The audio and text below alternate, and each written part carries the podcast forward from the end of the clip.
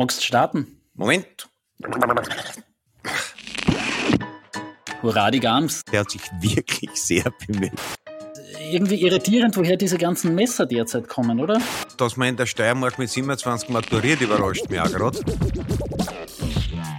Das ist jetzt ein investigativer Auftrag. Da weiß ich jetzt mehr als wie du. Metaphorisch ist in Kitzbühel immer Schnee gelegen. Äh, man ist dermaßen zerstritten, dass man nicht einmal mehr diesen Beschluss schafft. Na, oh ja, tadellos eigentlich. Sehrs, Thomas. Sehrs, Thomas, auch dir und Hurra die Gams, liebe zuhörende Personen bei Maurer und Schick, dem Podcast mit jenen Nachrichten, die Sie keinesfalls versäumen sollten. Und Thomas, du schaust ein bisschen pikiert ob meines Grußes. Ist der vielleicht nicht angemessen gewesen? Na, oh ja, tadellos eigentlich. Eben, eben, immerhin, wir sind anständige Österreicher und in dieser Woche steht Kitzbühel am Programm und in der nächsten Woche Schladming. Das sind eigentlich die hochheiligsten Feste des österreichischen Wintersports und vor allem yep. der passiven Wintersportler. Ja, ja, ja. Also ich glaube, vor allem der Passiv-Wintersport ist eine, äh, ganz äh, starke Disziplin. Ähm, ich, ich äh, entsinne mich eines äh, schönen Nachmittags, als ich meine Eltern besucht habe und weil es weder halbwegs war, noch irgendwie laufen gegangen bin eine Stunde und dann zurückgekommen und dann war, ich glaube, Kitzbühel. Und der Vater gesagt, ja, was fängt da, komm her. Und ich habe gesagt, nein, interessiert mich nicht so.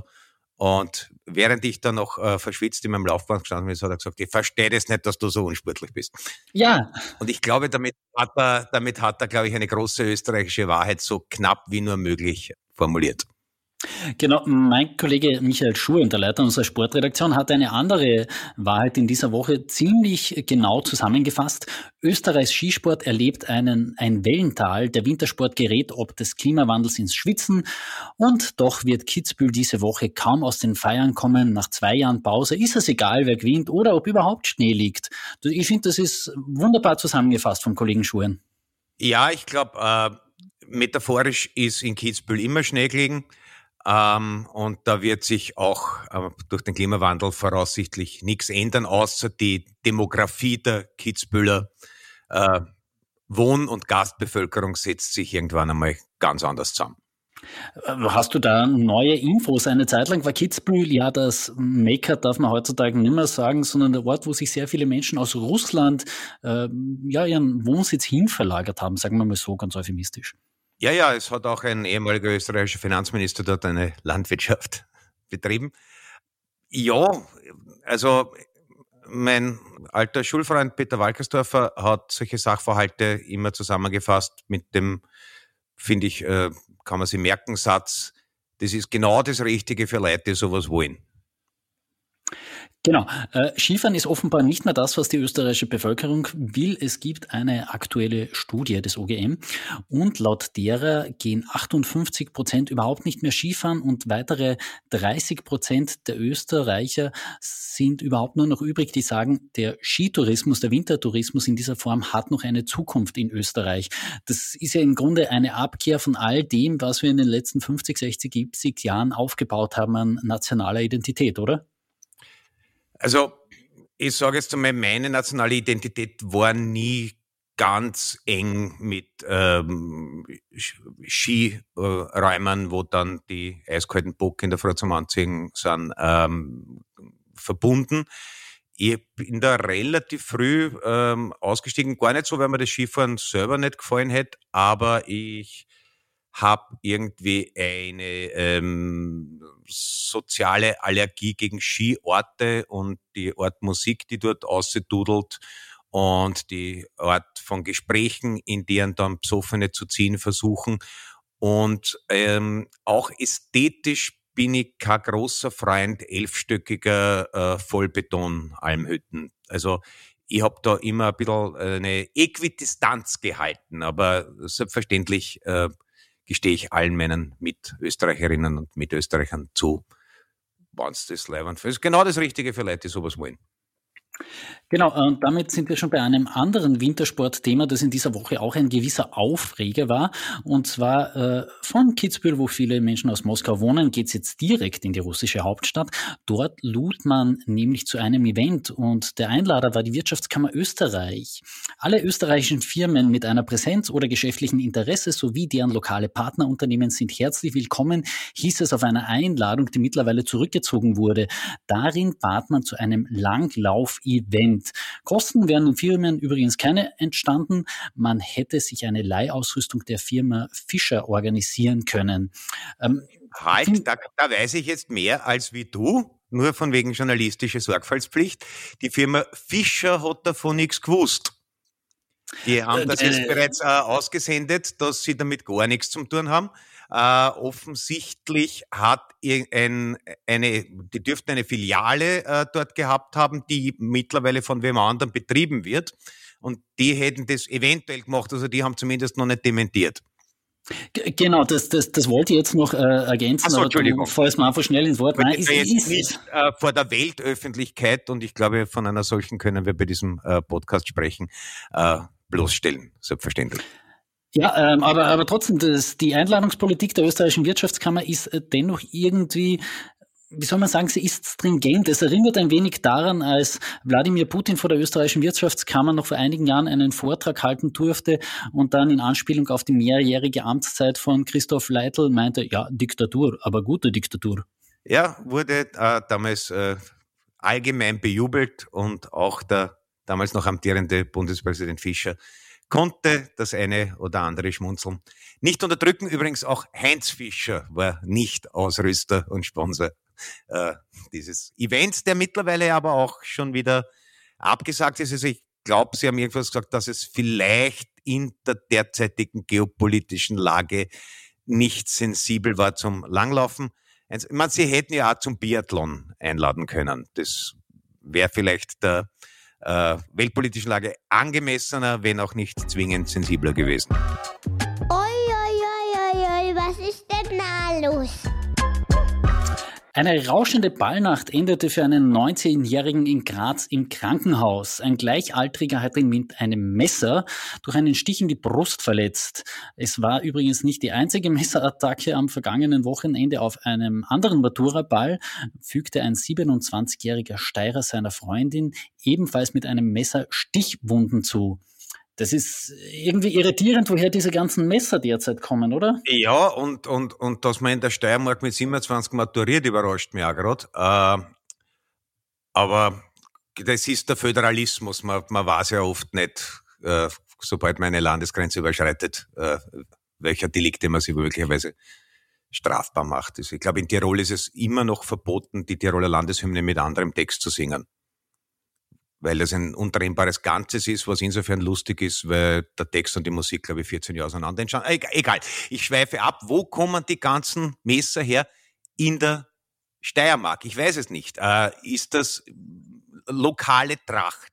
Geht man in der Steiermark äh, mit einem Hirschfänger zum Beispiel auf den Matura-Ball, weil die Matura irgendwie nur die Vorstufe zur Jägerprüfung ist? Ich weiß es nicht. Sag ist, du mir, du bist da, du bist ich, näher, ich da, näher, näher am Puls. Ja, ähm, ich glaube, der einzige Ball, zu dem er tatsächlich äh, amtlich ein Messer tragen dürfte, ist der steirische Bauernbundball. Übrigens ein Event mit mehr als 10.000 Menschen, alle in Tracht verkleidet.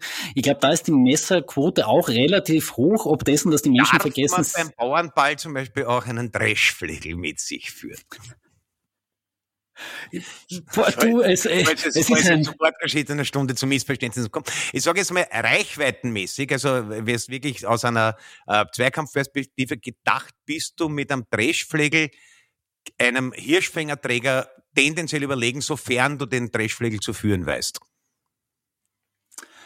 Ähm, ja, das ist jetzt ein investigativer Auftrag. Ich werde Ihnen meine Kollegen, die die Partyberichterstattung machen, jedenfalls äh, mitnehmen. Aber, aber, es führt uns auch zu einer anderen Geschichte, die im November in Klagenfurt geschehen ist. Dort gab es eine äh, Halloween-Party an der Universität Klagenfurt. Rund 3000 Menschen waren dort. Und bei 50 Besuchern wurden ebenfalls Messer abgenommen. Also irgendwie, es, es gibt da einen Trend, den ich nicht ganz durchblicke. Naja, vielleicht liegt es daran, es ist ja oft einmal so, zum Beispiel in den Vereinigten Staaten auch, äh, dass im Süden eher die Rednecks sitzen. Also vielleicht sind die Steirer und die Kärntner einfach die Rednecks von Österreich und nachdem an Sturmgewehre bei uns Gott sei Dank relativ schlecht zu kommen ist, ähm, sublimiert man das vielleicht mit Messern. Aber es ist tatsächlich ein bisschen äh, verblüffend. Also jetzt davon abgesehen, dass äh, wenn, wenn da irgendwelche ähm, nicht Donau Österreich involviert gewesen wären, dann hätte man wahrscheinlich schon seit, seit dem ähm, Klagenfurter Ball eine ausführliche äh, Integrationsdebatte, wie immer. Aber ich, ich weiß auch nicht. Also es, in, in Wien muss es zur Folklore gehört haben. Ähm, man kennt den geschupften Pferdl, äh, wo er dann äh, mit einem Kontrahenten, der dem er einst die Mitzi ausgespannt hat, äh, in Handgreiflichkeiten gerät und der Ferl stellt fest, der Teufel soll es holen, es hat ihm doch wer das Messer gestohlen, doch gleich darauf wird ihm besser, ihm war ihm fällt ein, die Mitzi hatte noch ein Messer und, und so weiter. Äh, aber es geht verhältnismäßig unblutig aus. Also indem der geschupfte Ferl noch wehrlos war, hat die Übermacht ihn ziemlich malträtiert. Er bekam ein blaues Eigel, dass er schwerlos war. Das hat er mit kalten Umschlägen sich kuriert. Und er nimmt jedes Mal, wenn ihm der Schädel brummt, zwei Pyramidon. Äh, heute werden es Domaperin. Passert metrisch auch. Ihr wollt aber jetzt nicht Pharma-Werbung machen, äh, weil die schalten nichts. Die, die schalten nichts. Na, herzlichen Dank auch unserem Sponsor, der in dieser Episode wieder mit dabei ist. Äh, zur Integrationsdebatte noch eine kurze faktische Ergänzung. Äh, es gab tatsächlich einen Beteiligten äh, in dieser ganzen Grazer Malaise und zwar war das das Opfer, das stammt aus der Russischen Föderation. Naja, das ist, das da gibt's zum Beispiel tatsächlich äh, im Schweig vom Jaroslav Hajek äh, eine der endlosen Anekdoten, die der Schweig immer erzählt, äh, ist die eines, äh, ich glaube, Nachtwächters in Nusle, äh, der ähm, einer, äh, einer Stichverletzung bei einer Wirtshausrauferei äh, letal zum Opfer gefallen ist Worauf dann immer, wenn sein äh, Sohn irgendwie dort in der Gegend spazieren gegangen ist, alle gesagt haben, ja, da geht der Sohn von diesem Erstochenen, das wird gewiss auch ein feiner Lump sein. Und ich denke, in diesem Sinne könnte auch die Integrationsdebatte äh, vielleicht seitens der FPÖ orchestriert werden. Die Jugend von heute. Einen Bericht, den ich nicht in der kleinen Zeitung, sondern im Spiegel gelesen habe, der hat mir auch ein wenig irritiert. Und zwar geht es darum, dass der Anteil der Raucher in der Altersgruppe der 14- bis 17-Jährigen sich verdoppelt hat. Von 8,7 Prozent auf 15,9. Hochgerechnet heißt es, äh, dass es einfach unglaublich viele junge Menschen gibt, die in der Pandemie angefangen haben zu rauchen. Kannst du dir das erklären? Uh, ich bin auch in der Pandemie rückfällig geworden, aber ich hab's vorher schon kennen, warum man etwas, ja, so letztlich Naturwidriges dann eigens in der Pandemie übt. Wahrscheinlich äh, mangels äh, anderer Beschäftigungsalternativen. Man, man müsste vielleicht vergleichen, ob die äh, Anzahl flächendeckender Tattoos in der Zeit auch, wobei, na, das waren ja körpernahe Dienstleistungen, das wäre nur illegal gegangen. Also wahrscheinlich, wenn man, wenn man irgendwas machen möchte, was einem auf der Langstrecke leid tut und nicht zum Tätowierer kommt, fängt man vielleicht Rauchen an. Stimmt, eine Lungenkrankheit äh, streckt das Land nieder und äh, zwingt dazu, auf persönliche Freiheiten und bürgerliche Rechte zu verzichten. Da, da nimmt man sich ein anderes Recht heraus, oder? Ja, da denkt man sich, äh, scheiß Covid, mich kann's gern haben, ich hau mir die Lungen selber zusammen, leg mir in den Arsch. Also ich halte das für eine nachvollziehbare, wenn auch nicht unglaublich rationale äh, Position. Aber es ist, äh, dass, dass das wieder steigt. Also ich, ich, ich habe ja im persönlichen Umfeld den Eindruck gehabt, dass die Jungen praktisch gar nicht mehr rauchen, also zumindest so die jetzt äh, Teenager-Generation. Das heißt, kann, äh, du kannst bei niemandem schnorren, willst du uns jetzt damit mitteilen? Also es, das ist ja ganz generell äh, irgendwie, also das Rauchen auch vor den Lokalen. Also ich, ich habe das Gefühl, dass es äh, sich auf dem Weg, äh, also der, der, der Aschenbecher vom Lokal befindet sich, glaube ich, kulturhistorisch auf dem Weg des Spucknapfs im Salon. Ja, das war vor 150 Jahren auch noch ganz normal und da hast du eher gewundert, wann keiner gestanden ist. Und ich glaube, das wird langsam zu einer historischen Kuriosität, wo dann irgendwann einmal in 100 Jahren Ausstatter historischer Filme, die im späten 20. Jahrhundert äh, spielen, äh, sich das genau vorher anschauen auf alten Filmen, wie die Leute damals geraucht haben. Und dann wird es vielleicht eigene äh, Set-Rauchbeauftragte geben, damit diese Generation dann zum Beispiel irgendwelche Hipster von 1903 spülen kann, die vor einer Naturweinbar gemeinsam unterm Heizschwammerl eine puffen. Gut, reden wir über dieses Thema, aber ohne Scherze. Wir sind zwar ein Satire-Podcast, aber es gibt auch Themen, die muss man ansprechen und da gibt es nicht wirklich viel Fallhöhe für Humor. Einer dieser Fälle ist der Fall Florian Teichmeister. Äh, ein Fall, in dem wir nicht mehr von Unschuldsvermutung sprechen müssen, denn der Herr hat bereits gestanden, dass er in Summe 58.000 Dokumente von Kindesmissbrauch und sexueller Gewalt gegen Kinder, mehrheitlich waren es Mädchen, auf insgesamt 22 Datenträgern gespeichert und gesammelt hat. Aufgedeckt wurde der Fall, weil seine Ex-Freundin die Sache im, Jahr, im Sommer 2021 zur Anzeige brachte. Es folgte dann eine Hausdurchsuchung, bei der die besagten Daten sichergestellt wurden. Seither, das muss man auch der Vollständigkeit wegen erwähnen, hat Teichmeister das Burgtheater, wo er Ensemblemitglied war, und den ORF, der ihn in mehreren Rollen eingesetzt hat, über diese Sachverhalte belogen, wann immer er dazu befragt wurde. Gleichzeitig hat er sich auch in eine Psychotherapie begeben und regelmäßig negative Drogentests abgegeben. Im Februar wird nun der Prozess wegen dieses Vergehens, wie es das österreichische Straf Strafgesetzbuch nennt, gemacht. Es drohen bis zu zwei Jahre Haft tatsächlich. Und das bedingt eben die angesprochene Therapie und auch das Bekenntnis, wird aber wohl mit einer Begewährungsstrafe freigehen. Thomas, du bist ja jetzt ein Mann, der doch durchaus, ich sag's mal, am Rande der Schauspielblase unterwegs bist. Du kennst dort einige Menschen, arbeitest auch mit Regisseurinnen, Skriptautoren zusammen. Ähm, und jetzt gibt es diese Debatte im Kulturbetrieb, jeder habe etwas gewusst oder geahnt. Ähm, ist dieses Gerücht dir auch schon im Sommer 21 zugetragen worden? Ähm, allerdings. Ähm, und ich habe daraus geschlossen, also wenn mich das streift, weil ich da wirklich mich eher in der Peripherie bewege, dann haben das wahrscheinlich alle im Sinne von die meisten äh, auch gehört, äh, gewusst hat man es ja damals noch nicht. Ich weiß aber, das ist mir damals erzählt worden, als das ist ganz arg äh, und das ist auch so und das wird jetzt platzen. Und kurz darauf gab es diese äh, Berichte, wo nur von einem prominenten Schauspieler die Rede war, wobei er die Kronenzeitung dem dann mit dem fiktiven abgekürzten Namen seiner, glaube ich, Toten von Salzburg Hauptrolle ähm, sogar eigentlich auch schon äh, quasi geoutet hat für alle, die es genauer wissen wollten. Und ich habe ja auch, auch seine Ex-Frau und ihn vor einigen Jahren, wir waren äh, äh, eine Zeit lang im gleichen Hotel und äh, haben uns gut vertragen. Es ist der, der Florian Teichtmeister ist einer, den eigentlich alle mochten. Es ist ein Charismatiker, äh, einer der wenigen, über die auch die Kollegen eigentlich nie schlecht geredet haben und deswegen war da sicher auch eine Hemmung, äh, da hinzu, entweder genauer hinzuschauen oder gleich hinzubeißen. Äh, und das mm, ist natürlich nachträglich fatal.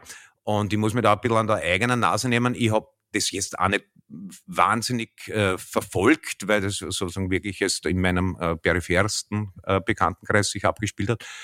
Und dann ist halt nichts gekommen. Und irgendwann einmal mal gedacht, aha, da kommt nichts. Dann kam dieses Gerücht auf, es ist äh, die Racheaktion der enttäuschten Frau.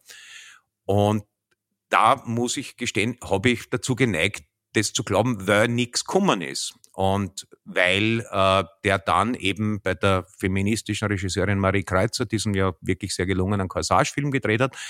Und deswegen bin ich davon ausgegangen, aha, das dürfte in dem Fall offenbar tatsächlich entweder so oder ähnlich gewesen sein oder jedenfalls wieder eingeschlafen sein, weil sonst gibt's ja das nicht. Ja? Also insofern äh, muss man sich jetzt vielleicht auch mal in, in, in äh, ihre Rolle versetzen. Das muss ziemlich ähm, arg gewesen sein. Also davon abgesehen, dass das natürlich sowieso der Horror ist, äh, wenn du das äh, über deinen Lebensgefährten rauskriegst und dann auch noch den äh, Schritt setzt, das zur Anzeige zu bringen. dass der dann einfach äh, weitermacht, äh, wohlgelitten ist und damit automatisch äh, sozusagen auch wahrscheinlich das engere Umfeld davon ausgeht, na ja, das wird äh, ein unfair eskalierter Beziehungsstreit gewesen sein. Das ist schon noch einmal die Extrahärte und insofern äh, denke ich schon, dass die, die Institutionen, die Filmproduktionsfirmen, die Regisseure, das Burgtheater da vielleicht äh, ich verstehe schon die Hemmung äh, sozusagen jemanden, äh, weil das ist der soziale Tod. Ja, also wenn du wenn du mit Kindesmissbrauch in Verbindung gebracht wirst, dann bist weg und das ist ein Vorwurf, den man sicher jetzt nicht leichtfertig erhebt, aber sowas wie eine Suspendierung oder eine Umbesetzung wäre, denke ich, doch eine Option gewesen, solange das in Schwebe ist. Und ich bin jetzt nicht Jurist genug, um heraus zu, äh, um zu wissen, ob man als Privatperson herauskriegen kann, ob diese Ermittlungen noch laufen, aber offenbar schon, weil sonst wüssten wir in anderen Fällen auch nicht, dass äh, Ermittlungen laufen. Also das ist verabsäumt worden. Und wie gesagt, in meinem Fall hat es dadurch, dass so lang dann nichts gekommen ist und dann eben ähm, so Dinge wie die Corsage-Hauptrolle äh, auch noch waren, äh, ohne dass ich jetzt groß drüber nachgedacht hätte, aber haben wir gedacht, aha, das wird sie erledigt haben. Und das äh, ist etwas, was mal gelinde gesagt vielleicht nicht noch einmal passieren sollte. Äh, dass das Ganze ein, ein, ein riesiges Feld ist und äh, keineswegs irgendwie auf äh, Schauspieler und so weiter äh, beschränkt ist. Aber auch das, ja, also wenn ich, wenn ich jemanden engagiere, weil er so ein blendender Schauspieler ist, dann könnte ich eine Reserve haben, wenn mir der glaubhaft versichert, dass nichts dran ist, weil das ist ein sehr guter Schauspieler. Ähm, ja, sehr merkwürdig, sehr unerfreulich. Also der Sachverhalt selbst natürlich ein Horror und schon auch, äh, es bleibt ein unangenehm käsiger Nachgeschmack äh, im Umgang mit solchen Verdachtsfällen. Man kann nur hoffen, dass irgendwelche Schlüsse daraus gezogen werden, welche werden wir hoffentlich, also vielleicht müssen wir es auch nicht sehen, aber irgendwas wird irgendwann wieder sein. Ja. ja. Ähm, ist jedenfalls ein Fall, der noch über einige Wochen debattiert und diskutiert werden wird. Auch die Rolle eines seiner Verteidiger ähm, ist ja auch noch zu hinterfragen. Michael Rami ist eben einer seiner Rechtsanwälte und ist auch Mitglied im Verfassungsgerichtshof. Er bemüht sich jetzt natürlich um die Darstellung. Es geht ihm nur äh, darum, Deichmeisters Rechte zu wahren in diesem Prozess. Völlig nachvollziehbar die Argumentation. Gleichzeitig muss man sich die Frage stellen, ob man ob dieser doch sehr offiziellen Funktion dann noch in der Lage ist, in so einem prominenten Fall und man wird ja auch immer mit dem Objekt der Verteidigung in Verbindung gebracht, dieses Mandat annehmen sollte oder nicht. Ja, das, das, das, das würde dann aber eine ganz grundsätzliche ähm, Änderung brauchen. Also solange Verfassungsrichter daneben äh, in ihren alten Berufen als Anwälte grundsätzlich tätig sein können, ist es schwer zu sagen, ab wann, ab wann ist es ein, ein wie heißt das, klamoroser Fall, glaube ich, äh, im Juristendeutsch. Und ab wann nicht. Ja, also äh, wenn wenn ich in einen Ehrenbeleidigungsprozess verstrickt bin, ist es schon wichtig genug. Also das, das ist zu unscharf. Also man könnte es natürlich jetzt sozusagen dem, dem persönlichen guten Geschmack überlassen. Äh, prinzipiell ist es natürlich schon so, dass äh, das Recht der Verteidigung was ganz äh, Zentrales ist und äh, man das auch niemandem wegnehmen darf, egal äh, was die Anschuldigung ist. Ein bisschen merkwürdig ist es, ob sich der Herr Rami damit einen Gefallen getan hat. Also klar, als freier Anwalt sind äh, publicity-trächtige und vor allem auch schwierig zu verteidigende Fälle wahrscheinlich äh, immer attraktiv. Äh, als Verfassungsrichter, aber ich glaube, die Alternative wäre, man macht es ganz anders, äh, setzt den Verfassungsrichtern äh, fürstliche Apanagen aus, weil die kommen alle aus einem erfolgreichen, äh, ertragreichen Beruf und äh, untersagt ihnen dafür halt alles andere. Das wäre eine Möglichkeit, aber da bin ich wirklich zu wenig Jurist, um das antizipieren oder bewerten zu können. Ja, zumindest könnte es einer der Fälle sein, wo auch hier eine rechtspolitische Debatte angestoßen wird. Was ist uns der Rechtsstaat wert? Könnte man dann zum Anlass nehmen. Ja, ja. auch ähm, Strafrecht soll ja in dieser Hinsicht verschärft werden. Im betroffenen Fall natürlich nicht, weil die Dinge sind bereits geschehen. In diesem Sinne wünschen wir den unglaublich vielen Betroffenen ähm, ja auch eine hoffentlich erfolgreiche Therapie und dass sie diesen Schmerz verarbeiten können.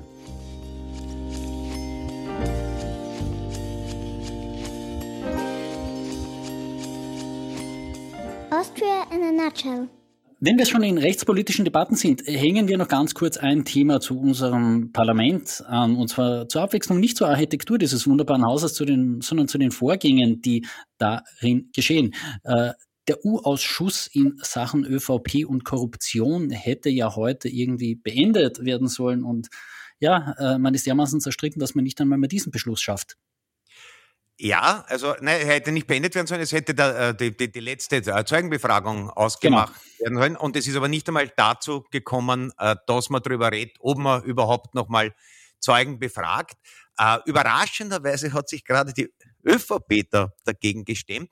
Der erste Nationalratspräsident Sobotka hat mir heute im Mittagsjournal noch glaubhaft versichert, er hat sich wirklich sehr bemüht, dass da vielleicht noch eine Einigung zustande kommt. Aber nicht einmal er hat das zusammengebracht und wenn nicht einmal er eine objektive, überparteiliche Lösung äh, findet, dann da äh, gegen solche Kräfte kämpfen selbst Götter vergebens, glaube ich. Aber es ist schon, dass nicht einmal der Termin, um darüber zu reden, ob es noch was gibt, zustande kommt. Das ist schon ein bisschen wie, wenn man um von jemandem nicht besucht wird, nicht nur äh, Garten und Garagen dort zusperrt, sondern auch noch die Zufahrtsstraße aufreißt und sicherheitshalber dorthin fährt und dem die Autoraffen aufsticht.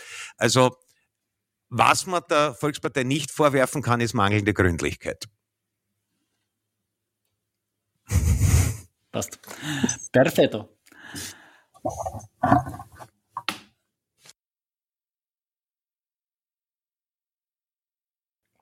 Ähm, zum Abschluss, Thomas, kommen wir noch auf einen ganz, ganz schönen Hinweis. Du hörst ja nicht nur unseren Podcast jede Woche nach, ob, was du überhaupt gesagt hast, sondern ich ja, glaube, du hast auch noch Du, du, du hörst auch noch andere Podcasts und ich, ich glaube, ich weiß sogar, wer dein Lieblingspodcast ist. Du hast nämlich sie mit ihr das letzte Mal vor unserer Redaktion eine geraucht, oder? Was? Wer? Wo? Wo? Nochmal, was? Was? Hilfe! Ich Hilfe, äh, Barbara, mit der du das Ach letzte so, Mal. Ja, ja, ja, ja, ja Entschuldigung, so, ja. Gen äh, genau, und, und da mache ich jetzt Werbung für die lange Nacht der Podcast am 27. Jänner in Wien. Äh, da ist unter anderem unsere Kollegin Barbara Haas mit dabei, die den Fairen Female Podcast der kleinen Zeitung hostet. Ja, jetzt bin ich wieder vollständig im Bilde. Ich, ich habe ein bisschen, äh, ich habe ein bisschen einen langen Tag heute schon gehabt und eine entsprechende Leitung. Genau, es, es, gibt auch noch andere wunderbare Podcasts an diesem Abend, zum Beispiel Andreas Sato ist mir Erklär mir die Welt dabei. Es gibt auch ja. Drama, Carbonara und Merci Cherie, also alles quasi, was es in Österreich in der Podcast-Szene zu hören gibt. Im Palais Eschenbach am 27.01. ab 18 Uhr. Tickets gibt's auf missinglink.com. Äh, Wird die lange Nacht der Podcast gepodcastet? Davon gehe ich jetzt irgendwie aus. Also äh, wir sind bei der nächsten übrigens dabei. Ich weiß nur noch nicht, wann sie stattfindet, aber wir werden dann auch wieder dafür Werbung machen. Jawohl, das machen wir. Genau. Und eins zu eins sagen wir einfach gar nichts mehr, sondern wie üblich lassen wir uns verabschieden mit einer Folge, die vielleicht ernsthafter war als die üblichen, aber sie war definitiv notwendig. Tschüss und schleicht euch.